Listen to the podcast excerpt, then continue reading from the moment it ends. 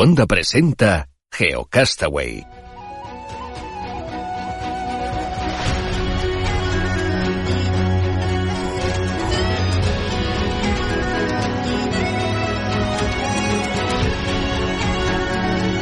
Estás escuchando GeoCastaway, el podcast de geología y ciencias de la Tierra.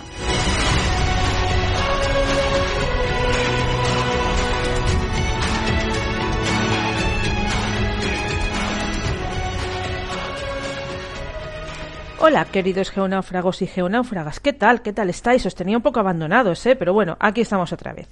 Este mes y seguramente los siguientes meses también vamos a tratar uno de mis temas favoritos, los cambios climáticos del pasado.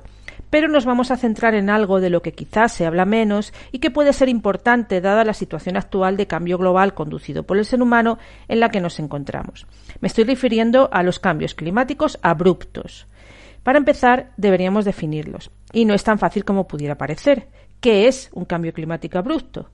Desde un punto de vista social, un cambio abrupto es el que sucede de forma rápida e inesperada, de manera que los sistemas naturales o los sistemas humanos no son capaces de adaptarse a él o tienen dificultades para ello.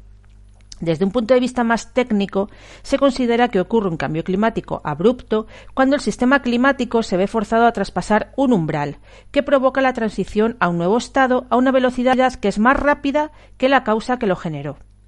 El problema, problema básicamente para nosotros, está en que el sistema climático es muy complejo y la causa inicial que provoca el cambio puede pasar desapercibida. El sistema climático terrestre se comporta como un sistema no lineal. ¿Esto qué quiere decir? Esto quiere decir que su comportamiento final es diferente a lo que supondría la simple suma de sus partes. Los efectos de las causas se amplifican o se reducen de manera retardada de manera que es difícil detectar la razón de los cambios y es difícil además de predecir su evolución a futuro. Centrándonos de nuevo en los cambios climáticos abruptos, una influencia temporal puede tener efectos continuados y hacer que el clima cambie bruscamente al traspasarse cierto umbral. Cierto umbral, aunque la causa sea progresiva y no abrupta. Entonces, ¿qué podemos hacer? Bueno, el estudio de los cambios climáticos del pasado, por un lado, y los modelos climáticos que son cada vez mejores para predecir a futuro, por otro lado, pues obviamente ayudan mucho. Ser conscientes del asunto, que es lo que estoy intentando que hagamos aquí, pues también. Lo digo porque el escenario actual que tenemos es de calentamiento lento y progresivo y los modelos que utilizamos indican lo mismo a medio plazo, pero habrá que estar atento, y es algo que ya se empieza a considerar, por si en un momento dado se traspase un umbral o lo hayamos traspasado ya y no nos demos cuenta y el proceso se transforme, bien acelerándose o bien cambiando por completo. No sería la primera vez. No sería la primera vez.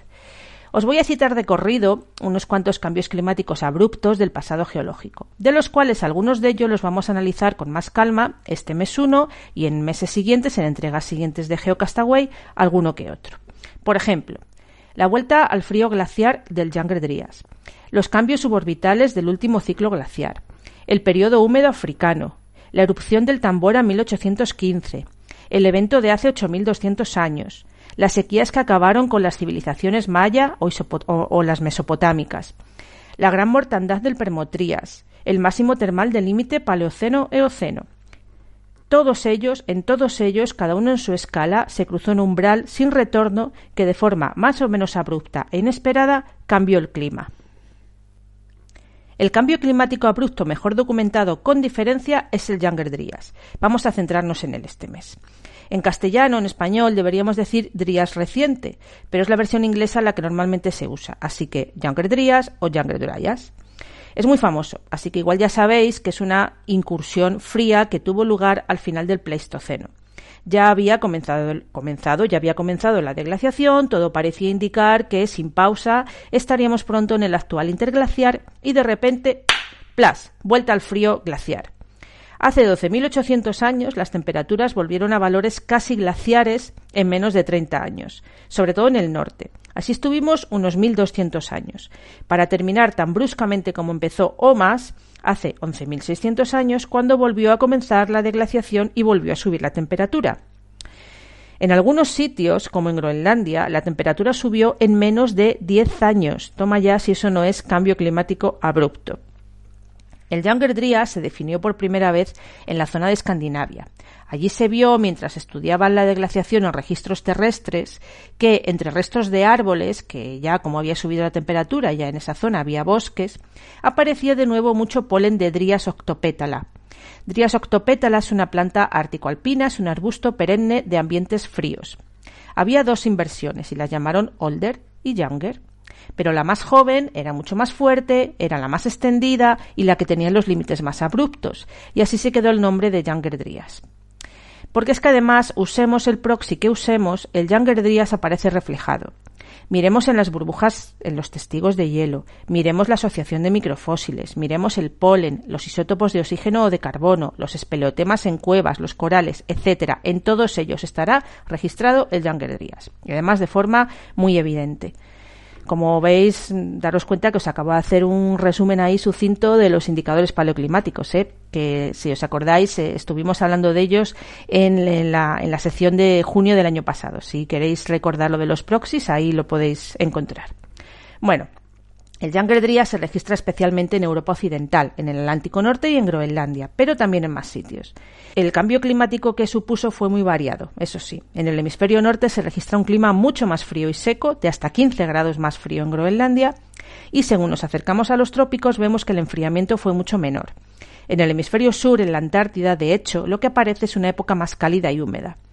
Esto los paleoclimatólogos ya lo han observado en más ocasiones. Ante ciertos forzamientos climáticos, el Polo Norte, la zona de Groenlandia y el Ártico, y el Polo Sur, la zona de la Antártida, responden de forma totalmente opuesta una a la otra. Esto lo llaman balancín bipolar. Volviendo al Younger Dryas, nos quedaría saber la razón de que este cambio climático tuviera lugar, de este cambio climático abrupto. Para explicar el origen se han propuesto varias hipótesis, algunas más sólidas que otras. Vamos a comentar tres, que serían que fue debido a una inundación repentina que empezó tan rápidamente, tan bruscamente como terminó. Esta sería la versión clásica. Otra propuesta es que fue debido al impacto de un meteorito, luego lo vemos. Y una tercera dice que no sería un evento único tal y como nos parece. Vamos a analizarlas. Primero de todo la más extendida, la de la inundación repentina. Nos situamos justo al inicio de la deglaciación en América del Norte. Norteamérica está cubierta ahora por una importante capa de hielo que se llama la capa o manto laurentino. Este hielo se empieza a fundir porque ha comenzado la, la, deglaciación y da lugar a un lago gigantesco de origen glaciar de la deglaciación que se llama el lago Agassiz. Los grandes lagos actuales son reminiscencias de este lago Agassiz. El lago Agassiz desaguaba en el Golfo de México a través del Mississippi hasta que, por algún motivo, hace 12.900 años cambió de ruta y empezó a hacerlo en el, Golfo, en el Golfo de San Lorenzo, en Canadá. O sea, millones de litros de agua dulce, que es muy ligera, en una de las zonas clave de formación de agua profunda en el Atlántico Norte. El agua dulce no se hunde, se queda flotando. De manera que no se puede formar la North Atlantic Deep Water, el agua profunda del Atlántico Norte, y se interrumpe la circulación termoalina. Esto desencadenaría el Younger Dryas nos sirva como ejemplo de la importancia de la circulación oceánica en el sistema climático. De todas las maneras, esta hipótesis presenta algunos problemas. Uno, en particular, que es que no hay ninguna evidencia geomorfológica, ni terrestre ni marina, pongamos por ejemplo un cañón que haya quedado de resto de semejante inundación catastrófica de agua dulce. En realidad es el principal escollo a esta, a esta teoría. Por cierto, si habéis visto la película El día de mañana, el científico protagonista está explicando esta teoría al principio de la película, la teoría esta del origen del Younger Dryas. Mm, y luego es justo lo que sucede, se precipita una glaciación. Obviamente esto no sucedería en una semana, que es lo que pasa en la película, pero habrá que darles algo de confianza porque si no, pues no tendrían película de catástrofes. Y para ser una película de catástrofes no está tan mal. Se basa en una teoría científica más o menos probada y no se cargan toda la geología y toda la física como sucede en otras pelis de catástrofes que no pienso nombrar aquí, pero que sabéis de cuáles os hablo. En el año 2007 se propuso que el Younger Dryas pudo ser provocado por la caída de un meteorito sobre Norteamérica hace 12.900 años, que desestabilizaría la capa laurentina y que además contribuiría a la desaparición de la megafauna pleistocena y de algunos antiguos asentamientos humanos como la cultura Clovis. Pero esta hipótesis, al tratar otros científicos de probarla, lo que han hecho en realidad es desmontarla, refutarla. Porque ni la isocronía de los datos, ni las pruebas geoquímicas, ni los registros de gases asociados a un meteorito soportan la idea inicial. Así que nada, así funciona la ciencia, it's science, bitches, no nos funciona lo del meteorito. Y finalmente hay quien postula que no se trata de un evento tan único como nos pudiera parecer y que en cada terminación glaciar habría eventos similares. De cualquiera de las maneras, aunque se debata la causa, los, investigadores, los paleoclimatólogos, están de acuerdo en que el Younger Dryas fue el resultado de la disminución o parada de la circulación termoalina, que es clave en la transmisión de calor entre océano y atmósfera y por tanto regula el clima. Con la corriente del Golfo apagada, el clima de Europa Occidental pasó a ser como el de Canadá, mientras que en los trópicos disminuyó la fuerza de los monzones, lo que explica la señal del Younger Dryas por allí. Todo ese calor se acumuló en el hemisferio sur, de manera que los indicadores registraron el llamado balancín bipolar. Bueno, como veis, ya os dije al principio que el Younger Dryas estaba muy bien documentado y estudiado y mirad la cantidad de cosas que os he podido contar de él. Para el siguiente mes analizaremos otro cambio climático abrupto con un origen totalmente diferente, pero en el que el hielo también va a ser eh, un gran protagonista. Ya lo veréis si queréis escucharme. Y de todas formas, aquí finalizamos. Muchas gracias por escucharme, majos, y hasta el mes que viene. Geonáufragos.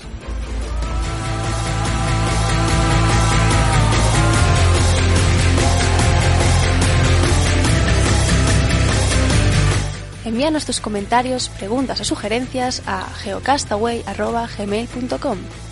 Puedes escribirnos en nuestra web geocastaway.com. Búscanos en Facebook y en Twitter. Y escúchanos también a través de iTunes, Evox o Miro.